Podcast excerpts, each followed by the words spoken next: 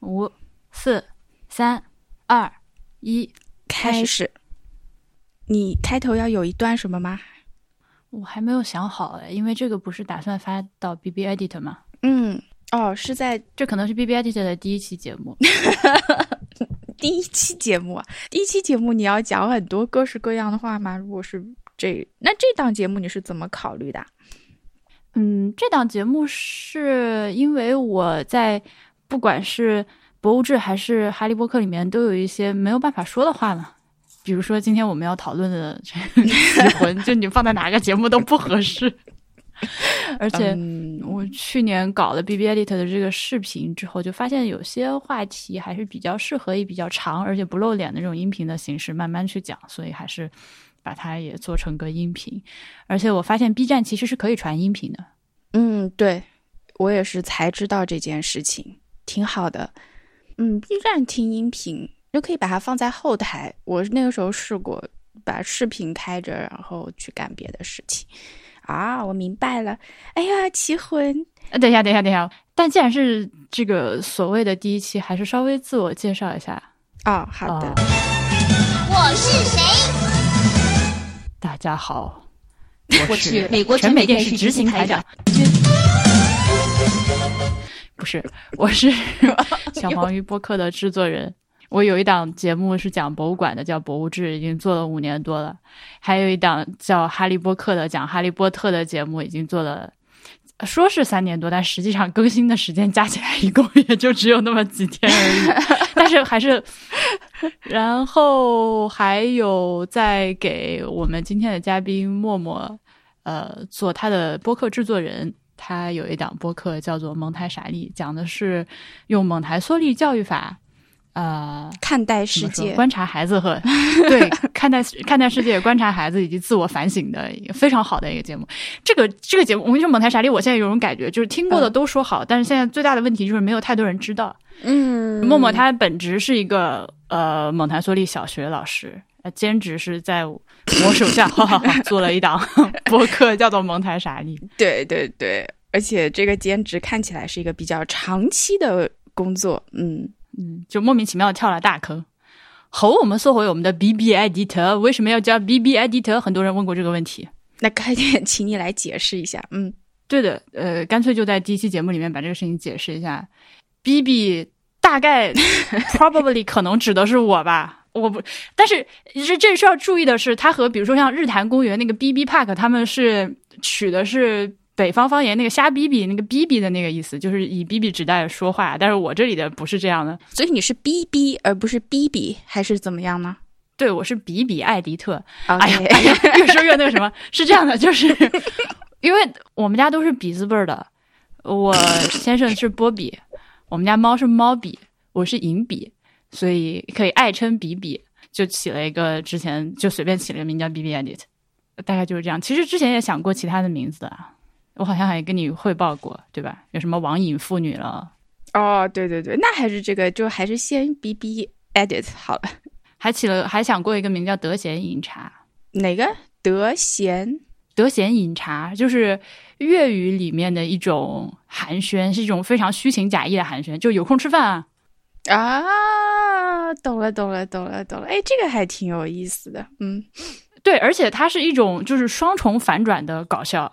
但是我觉得这个好像可能并不是大家一看到都能 get 到我的那个笑点，所以我想想还是算了。那必然不能，嗯，对吧？本来本来是就是啊得空吃饭啊，然后后来就变成一种，因为大家都讲，就变成了一种敷衍的话。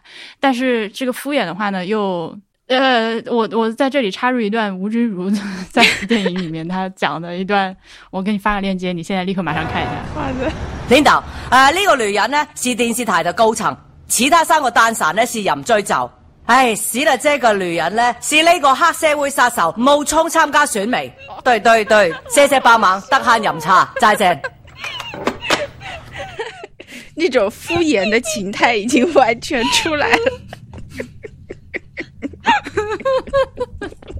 啊！我现在看别人眼泪立刻就笑出来。这个梗如果能 get 到会很好笑，就是呃这个节目，但是你又不是用日粤语做的节目，就没有那种 不是所有的人都会 get 到这个点。对，我觉得可能会有一些那个粤语区的听众看到一个播客标题叫“德贤饮茶”，然后点进来发现根本就货不对版，就很恼火。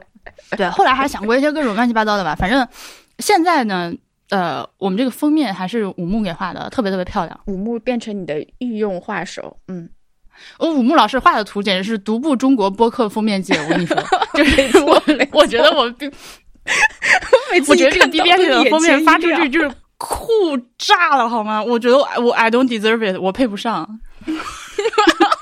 对，还有就 B B I D 的是干嘛的？B B I D 的是一个我也不知道要干嘛的博客。名不正则言不顺，嗯，你快一点把它给说清楚。就是我呃觉得很想说，我很想表达，但是不适合，比如说用视频的形式，也我也没有勤快到要把它写成个文章，因为我太懒了，我就不愿意写。呃，然后呢，也没有办法放进我的其他的。个人互联网发声渠道的一些 内容，比如说我我没办法放到博物志，也没有办法对吧？那个里面夹杂夹杂太多私货，总是所以就是我的一个私货频道，可以这么说吧？一个树洞。以前我们在闲情逛的时候，经常会有这种说法。但是你为什么好意思把树洞也要做成一档节目呢？嗯，我想想看啊，好问题。嗯，因为。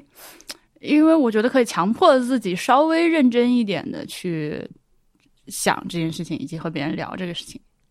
嗯，就是它其实还不算一个特别不成熟，就是你只是随便发泄性质的内容，它还是值得大家稍微的花点时间去想一想的内容。是你是这感觉吗？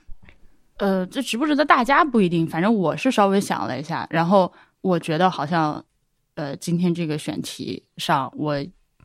可能至少想了几天，长一点的想了几个月，那 些问题可以拿出来讲一讲。都已经定了同人志了，当然是想了几个月了，人家还没发货，你就是想了几个月了呗。对的，就大就大概就是这种东西吧，就不是说立刻马上的一个脑洞，这种脑屁之类的那种节目。好，那我们终于要讲到我们今天到底要讲什么呢？奇魂呀，奇魂呀。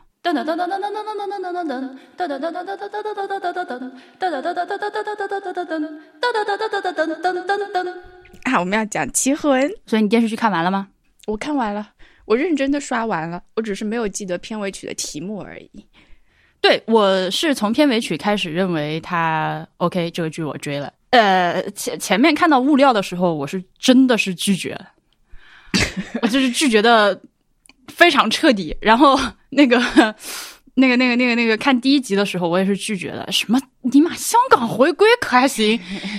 就是 我看那个 YouTube 上，呃，那些那些，就是很多那个台湾的博主都看了嘛，看了之后都是嘲笑嘛，说我靠，大陆拍个奇婚还要夹带政治私货之类的。对哦，在这个敏感点倒也是，对吧？我倒是觉得这方面嘛，正不政治的倒还好，关键是。香港回归，excuse me，就还是有一点雷，我说不上来。呃，当时我一边看一边在博物志群里面大力吐槽，然后我记得好像是嘉林老师还是谁说，你实在看不下去你就别看了，何苦难为自己？然后你就真香了是吧？啊，不要太香。我长春把看完之后，到最后片尾那个噔噔噔噔噔噔噔噔噔噔噔噔，好好可以，这个剧我追。这是一场冒险，你知道。你开了一个头，打脸速度极快。哦，对我来说根本就没有一个纠结的过程，我只是一开始都没有时间。大家也知道，蒙太莎利是一档很消耗我们时间的节目，所以呢，我又没有时间能够去呃看一看别的剧。婉莹应该是从一个多月以前就开始安利我这个剧，唧唧歪歪的让你去看，是吧？对对对，我我一直都没有看，但是他安利的时候呢，他也很有。他非常的有素质，所以他并没有直接把这个 视频节选推给我，他让我自己去做一个选择，就是他只是说很好看，让我去看，还还从侧面就用波比和婉莹一起看这样的事情，来告诉我说这本剧非常好看，连波比都很喜欢。因为一般波比喜欢的剧，我觉得对，一般波比喜欢的剧，一般还是很挺挺值得看的。我是这种感觉。于是那天我就点开了它，而一旦点开了以后，我发现说对我来讲毫无困难，就看下去，从头到尾，甚至对我来讲都没有很需要吐槽的地方，我就把第一集给看完，第一集给看完了。呃，看完以后会觉得说，哎，可以追就可以追。嗯，我觉得这个属于二次元的深度不太。不太一样，你跟我相比是那真的是老二次元了，我还是就是卡在这个次元壁上那个晃荡的那种人，不是真正的二次元。所以看到这种需要强行接受这个设定的很多内容的时候，就是要逼自己去接受一下。Anyway，呃，波比能看是我觉得是一个很大的指标啊，就是当一个 这种。也不是什么正剧，也不是什么正经电影的这种网剧啊，能拉着老公一起看，然后他还看得津津有味。虽然在旁边有在某些桥段就是哎尬的哇哇叫，但是还是看下去了。对，以及张远，你认识吗？我知道，嗯，他也看得很开心。哎，说起来，我本来他还想跟我们一块儿录音，我完全没有理他。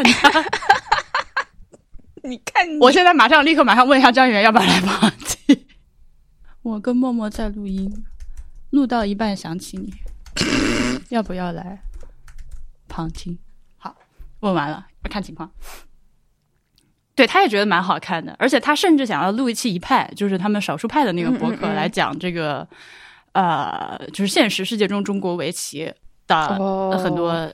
就我们的重点显然不在这里。对 对对，就不是我们的重点，我们的重点总是在边上，而且好多的剧情可能。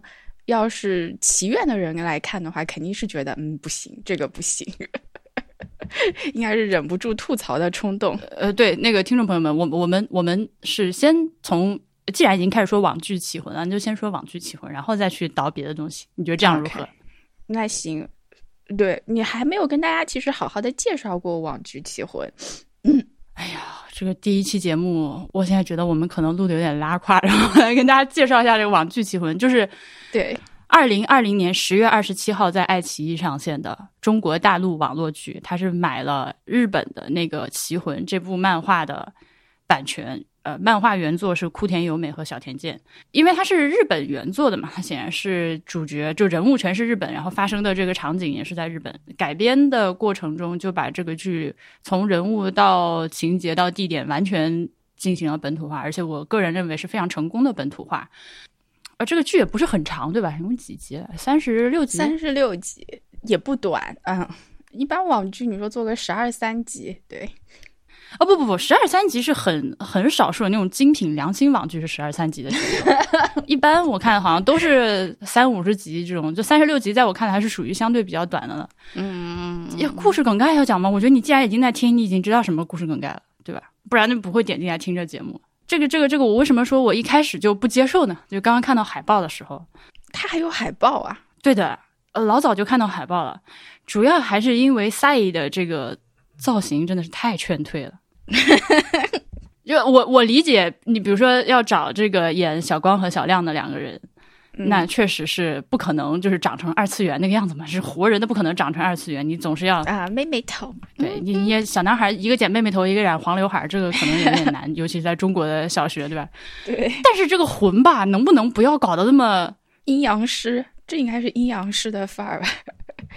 眼影、大白脸，然后又穿的是一个非常类似于原著漫画里面平安时代的那个衣服。对。对对对，那个不是中国的衣服，因为它你既然要搞成一个中国的呃这个原生的故事的话，呃，既然要把这个故事背景全部搬到中国的话，我期待的是这个奇魂的这个魂，它至少是一个中国造型的。我可以接受你比较浮夸，但是你完全是一个日本的造型，我不太能接受，我觉得太奇怪了。你是哪来的鬼？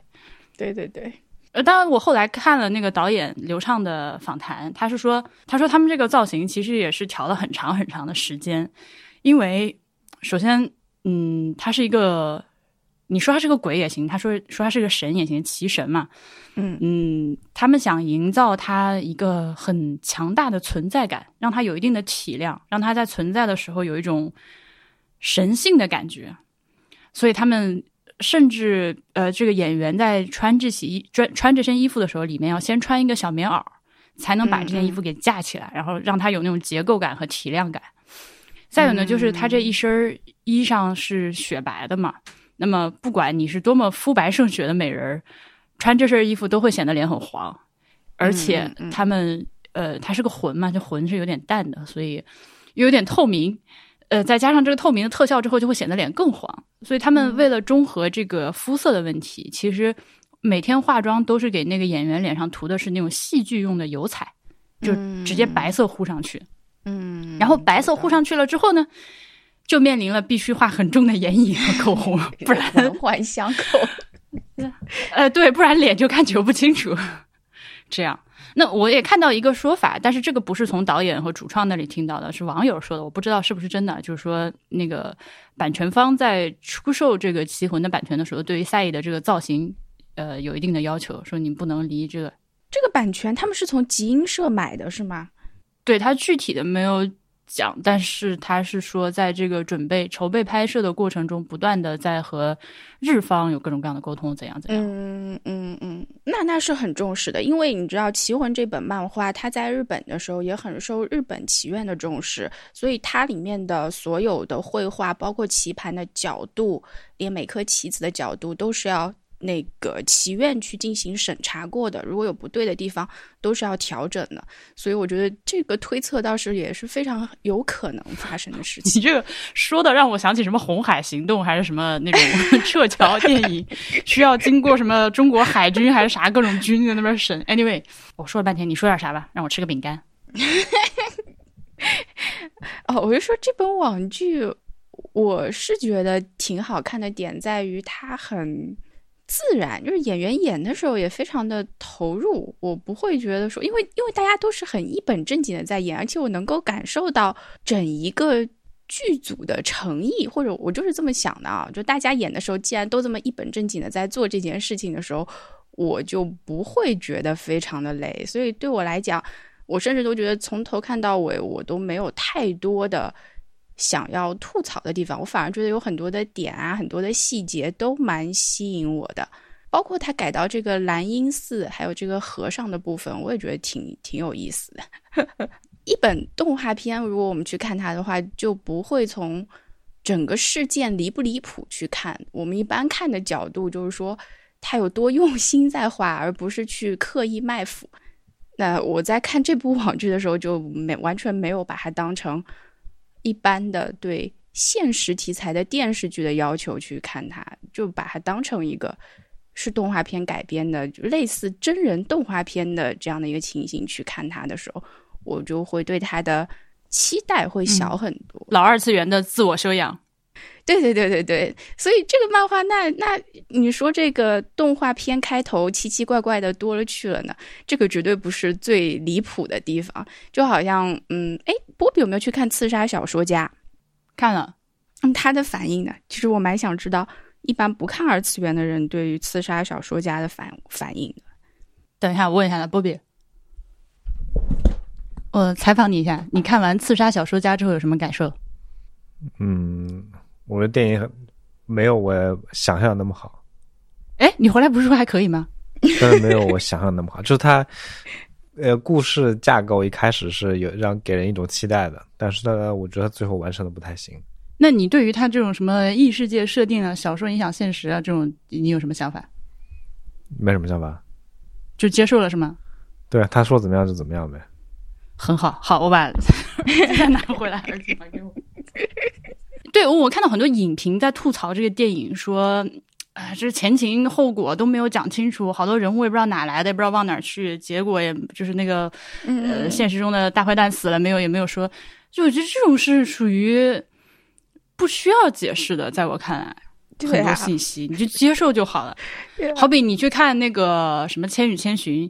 难道那宫崎骏也没有出来跟你解释说这个八百万天神到底是咋回事？每天晚上来泡澡到底是咋回事？这些都是什么？汤婆婆的前史是什么？这没有讲，就不需要嘛。是的，就只要看主线就好了。所以我的很多二次元的朋友看《刺杀小说家》，反馈都一直都觉得还蛮好的一本剧。但是很多的影评就说啊，这剧情离谱到不行。所以我就觉得这方面确实是会有看看的角度不一样的。但这本剧你当时给我安利的时候，并不是安利它很有诚意，然后我才会去看的呀。是因为 CP 吗？对呀，你跟我讲了一个嗯那样的故事，然后我才会去看的呀。OK，朋友们是这样的，呃，现在在您面前的这个默默啊，他是我这个我在认识他之前是完全不知不懂什么是搞 CP、BL 什么耽美，就是一窍不通。我我我是初呃不是高二还是高三看的《棋魂》的漫画。那个时候的我纯洁的一塌糊涂，啥都不知道。就我非常喜欢这个漫画，就是我的墙上卧室墙上贴的都是那个呃左为的海报，对，呃，也假模假式的买了围棋入门的那个书，然后根本看不懂。但是我一点都没有动心思，什么亮光 CP、光亮 CP 这种事情，根本没有意识到。我是发自内心的认为他们俩就是一生的宿敌，亦敌亦友。没错，没错，他们是这样的关系啊。嗯，那后来当我上大学之后认识默默之后，他开始跟我搞这些东西的事，就什么闲情。我怎么跟你搞？我也只是在有的时候顺水推舟的说一下而已。然后那个时候我已经就是暂时从棋魂这个坑里出来了，所以我当时看的是其别的东西。那最近这次开始看网剧棋魂的时候，发现 出事了，这个事情有点大，这不得了，这是怎么回事？这个我好像以前错过了很多信息量，我 是不是？呃，这个这个这个网剧在这方面拍的非常高明的一点是，你知道有一些剧它是刻意卖腐，嗯，对，对吧？但这个网剧它并没有，它就是自然的去拍。呃，我看不管是导演还是演员的访谈，他们也都是说，在拍的时候就是把它当两个好朋友，就是两个感情很深的好朋友，亦敌亦友的这样的一个关系。但他们拍是照这个思路去拍，但最后呈现出来效果是来个，就比如说他们给到了六十分，但是在腐女的眼中就可以看出个九十九分。那是不一样。对，这就是他们之间的 chemistry。对，我觉得光亮在一起的时候，嗯，这个时候我会觉得谁攻谁受，它并没有那么重要，是他们俩之间的这种互动非常非常的甜蜜。还有到最后就是他们两个合宿的时候，睡在一张床上面。最后那个双就双人下棋这个改编，我觉得还挺神的。我突然想起来，就这个改编，有的时候我会觉得是不是有一点太刻意了。我觉得双人行那段主要的问题是，他不光是把这个主 CP，人家副 CP 副 CP 通通挖了出来，就是你眼瞎都能看出来。对，就是是怕大家看不清楚，所以最后要来这样的一段嘛。呃，虽然说我在你的影响下，呃，也这些年也看了不少 各种呃这个这个这个大单大耽美范畴的文学，但是其实我对同人这件事情不是特别感兴趣，我还是比较喜欢看原著，然后纯靠脑补。就真的有人做一些同人创作的话，极少能有我看得上的。其实，就我因为我觉得你只看原著的话，呃，它是有很多可以自己幻想的空间。然后同人的写手或者画手，他们创作出来的东西往往都太实在了。那种幻想的空间没有了。哎，对对对，呃尤其像各种网剧的话，它是有真实的这个演员的，然后这也是一个呃亘古不变的掐点嘛，就是是角色还是演员，是不又又又有人说你要不要给我上升角色，有人说不要给我上升真人。以及会有一些，比如说这两个演员应该已经成年了，但有时候会有一些未成年的人，那大家去搞他们的一些黄图、黄视频、黄黄漫画、黄段子，你千万不要告诉大家他从哪里看来这些黄图黄视频。对不起，对不起。呃，反正我是有点不太舒服的。我我我我还是比较喜欢就看看这个原来的网剧本身，然后自己自己齁一下就可以了。然后如果稍微有一点衍生的话，也不要太过分。就像你买那本同人志，哎，不过其实耽美，因为耽美和同人志，它是 刚说完，然后就暴露了买了同人志这件事情。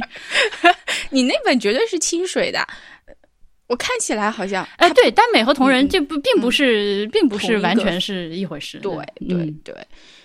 不过呢，在日本，我觉得同人因为它发展了那么多年，所以还是属于一个比较稳定的范畴。但是我觉得在国内有的时候反而这圈子不好混，所以我在国内的话也没有怎么去混圈子。我只有当年去日本，在我心中去朝圣的时候，才会有这种嗯非常有归属感的一种感觉，就是我的需求有被有被很好的照顾到，就是去二手的同人志店，然后去淘同人志嘛。就像我给你看那本同人志，就是从二手的店里面去淘来的，因为自己淘来的会比较有感觉。我我可以跟大家讲一下吗？比方说日本的同人志店的设置，你讲呀，我也蛮想知道的。呃进去买东西不会害羞吗？不会，但基本上百分之九十九都是女孩子，呃，都是初高中女孩子，当然有成年的女孩子。我们在里面都有一种找到了彼此的这种依靠的感觉，所以进去以后。不仅不会害羞，还会露出这种邪魅一笑，然后互相都非常的理解和包容的这样的一个群体。所以，当你找到一家，比方说卖同人志的书店，或者是他卖二手的同人志，的店，当你进去以后呢，你会震惊。震惊的一点就是，日本人他在做分类这件事情上真的是无人能及。他把所有的 CP，比方说一本漫画是棋魂，那他就把里面所有的 CP 都会列出来，而且他会把攻和受全部都给列出来。而且在日本的话，对于同人，他们的攻和受是非常的明确的，不太会有互攻的作品。所以他这个人，如果说你萌的 CP 是这个光亮的话，你就可以从光亮的这边的书目开始找。你你这里面基本上不会踩到雷，是你会突然发现你的 CP 被逆了。然后我觉得这非常的有关怀到一些觉得自己的 CP 绝对不能被逆的读者。呃，这个逆 CP 这件事情，其实我不是非常能理解啊。就是我到现在也也可能是因为我的这个腐女的深度不够深，怎么会至以怎么至于那么严重呢？哎，日本人的心性你是知道的嘛？他会把一件很小的事情就说的很大。那对我来讲，我也觉得这不是什么大事儿。即使我看到了逆 CP 的，我我不喜欢的话，我就关掉。有的时候腻了，我还觉得蛮高兴的，还蛮爽的，也会继续看下去。但是在日本来讲，他们是真的当成一件工作来做，所以它的分类是非常仔细的。而且日本的护工的作品之少。我也跟很多朋友讨论过，这可能是和整整体的文化有关系的。这个攻受一旦明确了，它是很少、极少情况才会有护工的作品出现的。我不知道这个是为什么，可能在他们眼里就是这是这是某种秩序或者怎么样。嗯，这个只是我自己的不负责任的推测，但是非常少护工的作品。那相比而言，其实在国内一些原创的耽美也好，或者是一些同人里面，护工也是一件相对来讲会比日本常见很多的事情。所以我会觉得这个这个要是观察一下，也会非常的有意思。然后在这样的同人之店里面呢，它所有的书都是用这个。一次性的塑料膜包裹起来，也就是说，你这本书你拿到手里面只能看到的部分会是封面，里面的内容都是不可以翻阅的。因为这本同人志它的价格往往不会很高，然后它也不会印非常多册。他的想法就是说，你这本书你要是买，你要买回去才能翻，因为它一共才十多页，你如果一次性翻完了，你就不会去买了。那么对于同人志的这个画手来讲，其实它是一件很惨的事情，就是他的东西可能永远都卖不出去。所以你买的时候，你只能凭封面、凭你的感觉、直觉去挑这里面的内容，你会不会喜欢？然后回去以后，如果说你翻阅完了，你觉得不怎么样，你又保存的很好的这样的一本同人志，你可以再拿回到这个二手的同人志店里面，他也接受回收书，你就相当于是租了一本书去看了一下，再还回来的感觉。我，但是我我作为一个中国的去旅游的人，我就只能买了呀。我买了以后也来不及再再还回去了，所以我就买了一堆回来。但我发现里面好看的可能也就百分之二十左右，有的时候封面非常非常的漂亮，但里面的 内容和封面相比的话会差一大截。我最近也是第一次，我应该是没有记错的话，应该是人生第一次买同人志。那个算同人志吗？反正就是一个画集，算算算，对，画集算同人志？OK，嗯嗯，呃，所以同人志是画集、小说集之类这种都算是吗？都算是。嗯 OK，呃，我就不暴露画手的名字了。Anyway，就是我呃，在重新发现了《棋魂》这个这个这个里面居然有这么多隐藏的 可以 的这个内容之后，我去 Lofter 上翻了翻，然后就发现了一个非常喜欢的画手。你已经暴露了，你知道吗？啊，Lofter 就算暴露了吗？不是，是因为昨天你在博物志的群、会员群里面，你有发一张你想要的双肩包的图。哦然后那个下面我发完之后我就发现忘了截掉，对不对？就会被我看到。不过那个画手我也，那你不说不会有人知道的。对啊，嗯，呃呃，对，anyway，就是我正好，然后我就正好发现这个人要出画集了，是好像是三月份发货吧。呃，我纠结了几天，因为我觉得这种东西属于那种买了没有任何用，就是就我这个人买东西就是有点买书，我也是想要那种有那种就是能看的书。我在说什么？反正我纠结了几天之后就买了。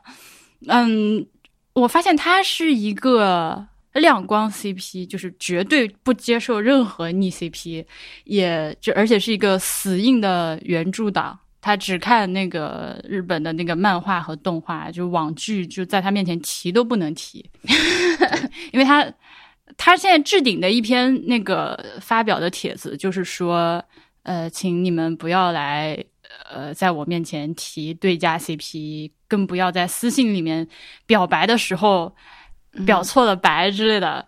呃，而且我觉得他言辞其实是非常激烈、非常凶的。我我觉得如果是。我的话，有人来说喜欢我的作品，可能他喜欢的点不对，比如说今天奶昔阳老师夸我刻的橡皮章那个印泥的颜色好看，对吧？对吧？是不是类似这种情况了，对吧？我肯定不会骂他，我肯定我那你喜欢是好的嘛。但是，呃，这个作者他就是会说，他他的原话是说，就是这种行为就来夸他，但是没有夸到点上，人属于犯贱。然后我觉得非常的狠。他会这么讲话吗？好吧。对，他说不要来我这里犯贱，然后我就哦，有点害怕。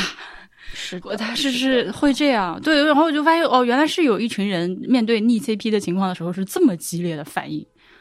嗯，会有，这就是为什么他们的很多作品会把 tag 给打得很清楚嘛，就是希望。只有自己圈子里面的人 才进来，然后讲话的时候也需要三思。那很多写手也是比较宽容的，有一很多写手或者画手，其实最不能接受的就是催更。除了催更以外的事情，另外他们都还是能接受的。对，我发现我看啥都是这样。嗯，不光是耽美相关的东西，就是任何的作品，我一般都是只看。这个书、电影、动画本身就特别喜欢的，会去翻一翻这个创作者是谁，但是不太会去看他的一些衍生的东西，尤其是饭圈的讨论。对，所以这个可能也就导致了我一直以来只是在这个腐女这个边缘，从来没有深入进去过，因为我觉得圈子里面好恐怖，就偶尔会看到类似我刚说这种画手发言。是的，是的，我觉得这也是什么叫挖墙头？挂墙头就是。把别人挂出来呀，然后就说这个人怎么怎么怎么样，有点有的时候会有人身攻击在里面。有一些大的写手，有的时候会干这种事。但这个的话就很，因为你任何一个圈子总是有新人进来的嘛。那刚摸进来、刚摸上 lofter 的人不懂你这些规矩，太正常了。他就觉得你画的好，过来表扬你一下；或者他觉得你文写的好，过来表扬你，想表个白。结果结果被喷个劈头盖脸，都不知道自己哪里做错了。我觉得也挺惨的。是，而且这个真的是在国内会，我觉得会比较严重。哎，我如果说在日本的话，或者去别的论坛的话，都说实话很少有这样的情形，大家都是和和气气的。但不知道为什么，到了国内的圈子，尤其是很火的圈子，这些大 IP 的圈子，我会觉得真的很难混。有的时候，我现在点那个 Lofter 里面不是有点赞嘛，有。然后还可以三连，我都会非常非常的小心，因为我在混各式各样的圈子，有有这个 CP 的，有这个 CP 的逆 CP 的。然后我如果点了推荐的话，等于说那些关注我的人是都可以看到的。那关注我的人里面也有这个 CP 的和 逆 CP 的人，所以我现在很少点推荐，因为点了推荐以后，就会大家都会看到我的，我我两个圈子都会有嘛，所以就会引来一些不必要的麻烦。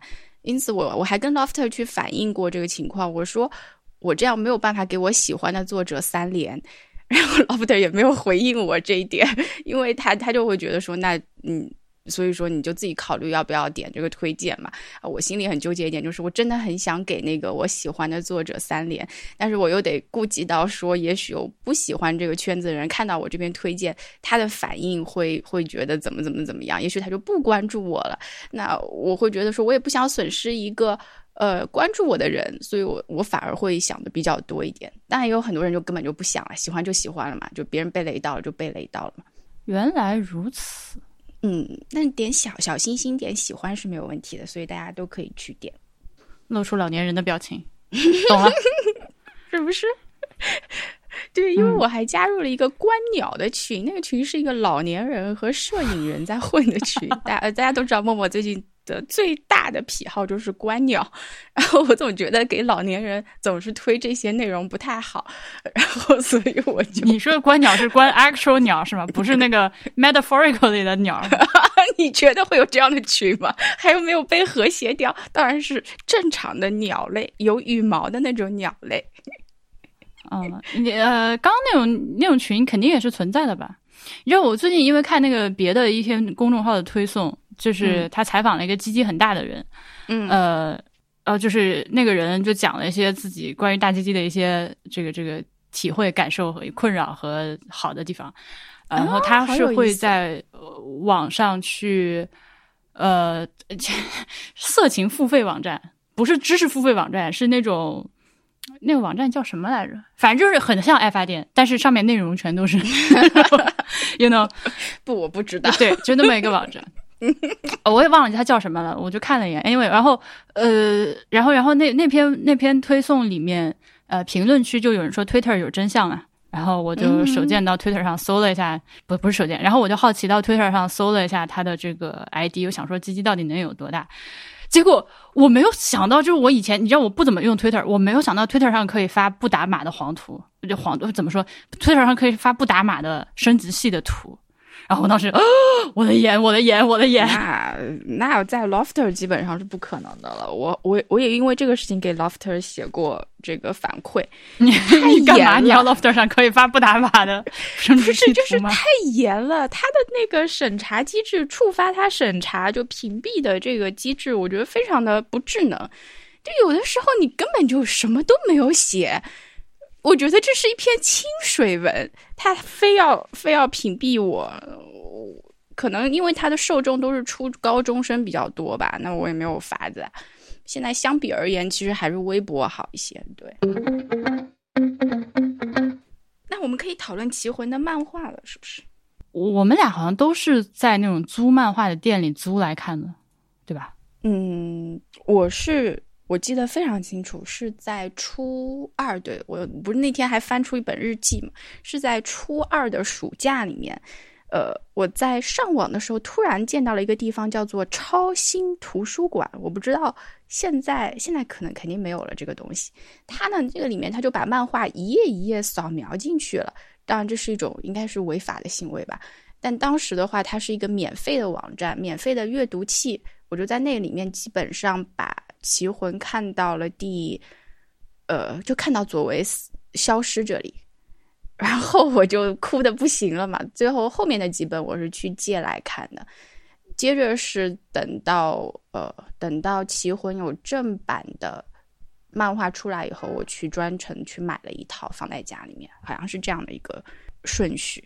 哦，我好佩服你能把自己就小时候这种细节记这么清楚，我都是一团糊，我只知道我只知道我大概什么时候看的，然后高二看怎么回事。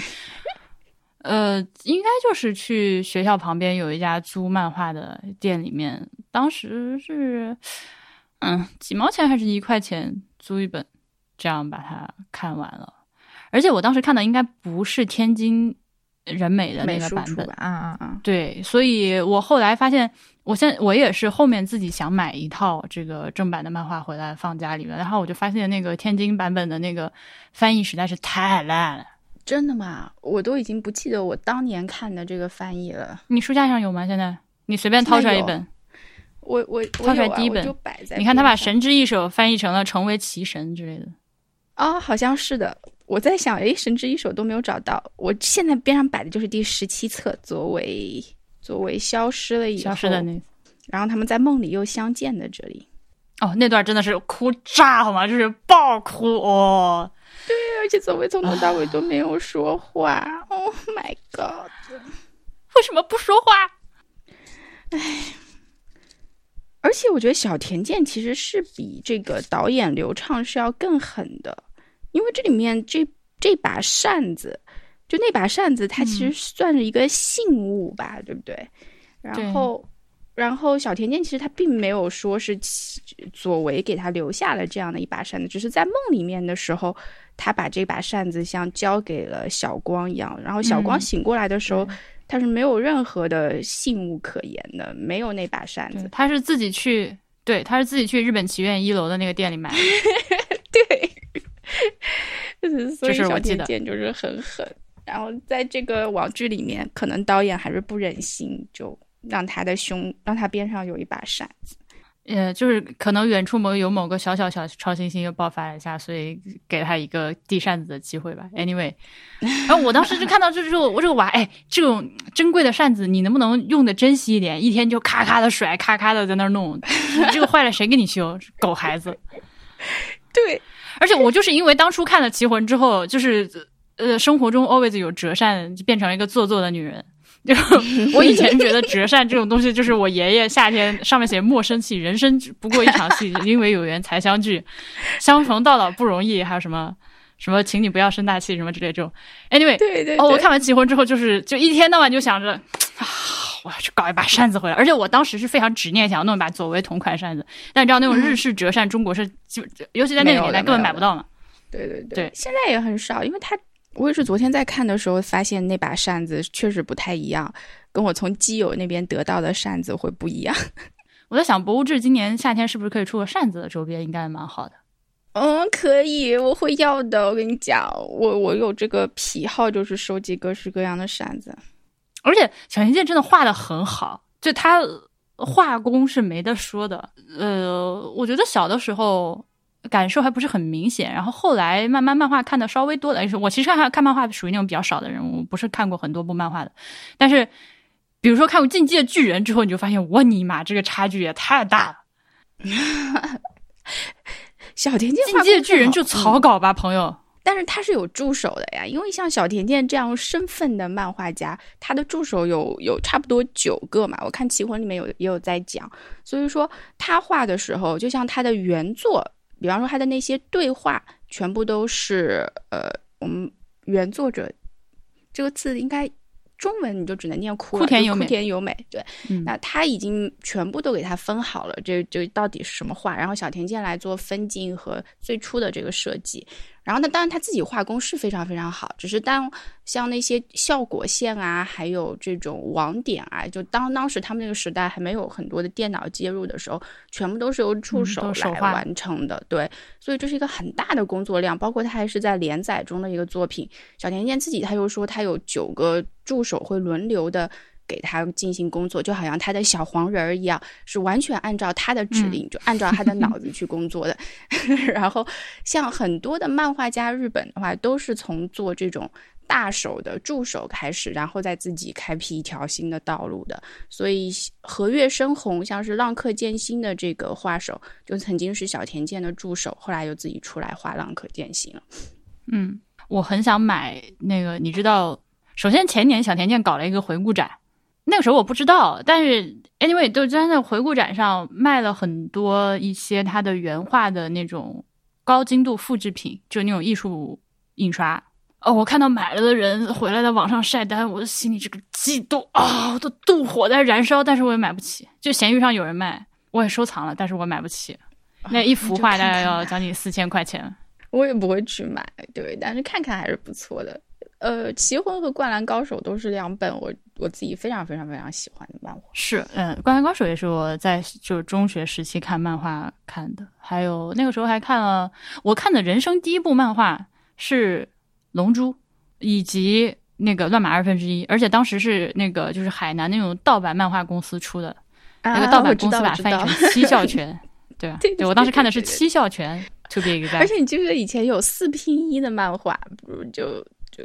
应该是啊，有的有的，还是还是 A 五大小，四个四格拼在一起的那种盗版的漫画，我也买过，在我还没有钱的时候。富婆的发言，他有时候还会在后面附上同人作品，就不知道怎么印的，就印过去。然后我就看到那个左为光溜溜的在床上的时候，我想说：哇塞，这是原著吗？这是什这是什么东西？我不想看。No no no no no！我要把这个形象从我的脑中立刻马上驱逐出去。I don't want to think about it。震惊了，对吧？Oh my god！我当时想，我看这这个是什么？就是盗版，他有时候很有良心，他自己觉得很有良心，所以他会把这个东西给放进去。